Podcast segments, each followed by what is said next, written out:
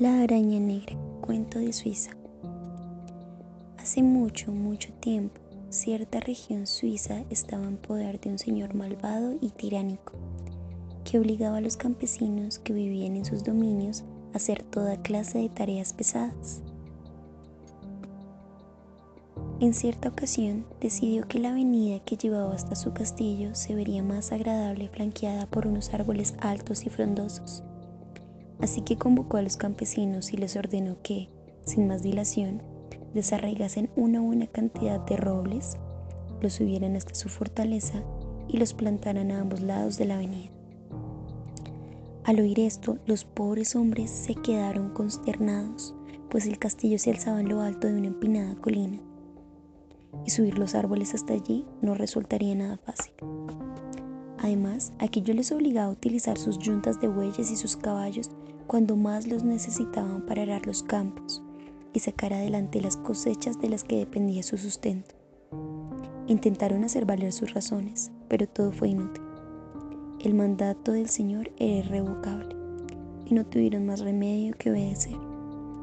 El plazo impuesto por el tirano para realizar el trabajo era corto, pero lo cierto es que se avanzaba muy lentamente. La cuesta era tan empinada que a los animales les costaba un gran esfuerzo subir los pesados árboles y a medio camino se desmoronaban, agotados. Ya podían sus amos, sus amos gritarles y golpearles. Todo era en vano. Los hombres estaban desesperados, pues la fecha fijada por el Señor para que el paseo estuviese terminado se acercaba y apenas habían logrado subir dos o tres árboles. Estaban lamentándose amargamente de esto cuando de pronto se presentó ante ellos un hombrecillo verde. ¿Qué os sucede, amigos? preguntó el hombrecillo. ¿A qué vienen esas caras de tristeza? Los campesinos le explicaron la situación, pero el recién llegado no pareció darle mucha importancia al asunto. No os preocupéis, yo os ayudaré, y los árboles estarán plantados en lo alto de la colina mucho antes de que se cumpla el plazo. Además, os prometo que en adelante el Señor no volverá a molestaros con tareas semejantes. Solo, os pido una cosa a que me entreguéis un niño sin bautizar. Los campesinos sospecharon de inmediato quién era aquel extraño hombrecillo y se dieron cuenta de que su propuesta era infame. Pero tan desesperada era su situación que terminaron por dejarse convencer y aceptaron las condiciones. El hombrecillo verde se ausentó un momento, al cabo del cual volvió con un gallo entre las manos. A continuación puso el gallo entre los árboles que los campesinos intentaban subir y dio una breve orden. En un instante, sin que ello le costara el menor esfuerzo, el gallo subió los árboles uno tras otro a lo alto de la colina. De este modo, en muy poco tiempo la tarea estuvo terminada y el Señor tuvo su avenida de árboles. Sin embargo, apenas estuvo colocado el último roble, el hombrecillo se presentó ante el tirano. Este estaba muy contento por el excelente trabajo hecho por sus campesinos, pero la sonrisa no tardó en borrarse de los labios. El hombrecillo le dirigió una mirada ponzoñosa y le dijo, con una voz que lava la sangre, el trabajo está hecho, pero escúchame bien, deja de abusar de estos pobres campesinos. Mira esa tumba, ahí yace tu bisabuelo. En esa otra está tu abuelo y en la de más allá tu padre. Si no cambias de actitud, no tardarás en hacerles compañía. Poco después se supo que una muchacha soltera iba a dar a luz y los hombres que habían hecho el pacto con el hombrecillo le informaron de que el niño prometido estaba a punto de nacer.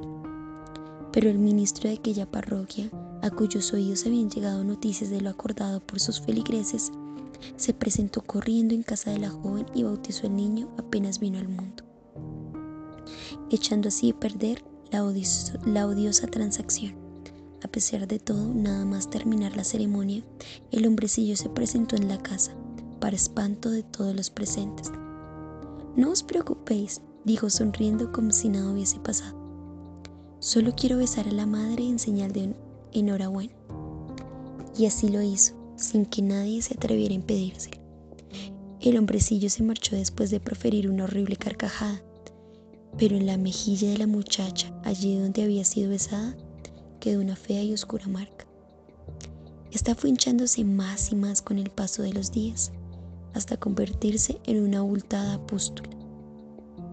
La joven sufría de más terribles dolores y murió poco después, tras una espantosa agonía. Solo entonces se abrió la pústula y de ella salió una araña negra. La criatura no se quedó quieta, sin que nadie pudiera hacer nada por detenerla, fue pasando de una persona a otra, y todo aquel que entraba en contacto con ella moría sin remedio después de que su cuerpo se cubriera de pústulas iguales a las de la muchacha. De este modo, la araña fue de casa en casa, aniquilando todo el mundo a su paso. Allí donde la gente hablaba sobre ella, la araña negra se presentaba y acababa con la vida de todos. Nadie sabía de dónde venía y nadie estaba a salvo. Cuando ya mucha gente había muerto, a los habitantes de una de las casas que quedaban en las afueras del pueblo se les ocurrió hacer un agujero en una de las jambas de la ventana del comedor. Cuando la araña entró en la casa, pasó sobre aquella jamba y se metió en el agujero. Antes de que pudiera salir, los dueños de la casa taparon la abertura con un tapón de madera y sellaron los bordes de modo que no quedara resquicio alguno. Solo entonces cesó la terrible plaga que se había batido sobre aquella comarca que había acabado con casi todos sus habitantes. Cuentan que mucho tiempo después fue necesario hacer reformas en aquella casa, pero que cuando llegó el momento de hacer cambios en el comedor, dejaron aquella jamba tal cual estaba y ajustaron las otras para que coincidieran con ella. Sin embargo, hay quien cuenta el final de un modo diferente. Estas personas dicen que, pasado mucho tiempo, la casa quedó en mano de unas gentes para las cuales todas aquellas historias de la araña negra no eran más que pamplinas. Así que cuando tuvieron que reformar la casa, no dudaron en cortar la jamba. La araña negra quedó libre de nuevo y esta vez la plaga fue peor que antes. En cierta localidad, murió todo el mundo, menos un hombre y una mujer que vivían en casas separadas. Todos los días recorrían los establos para sacar a los animales y evitar que muriesen de hambre. Por la mañana, antes de poner manos a la obra, cada cual se sumaba a la ventana más alta y hacía señas con un trapo blanco para que el otro supiera que aún seguía con vida.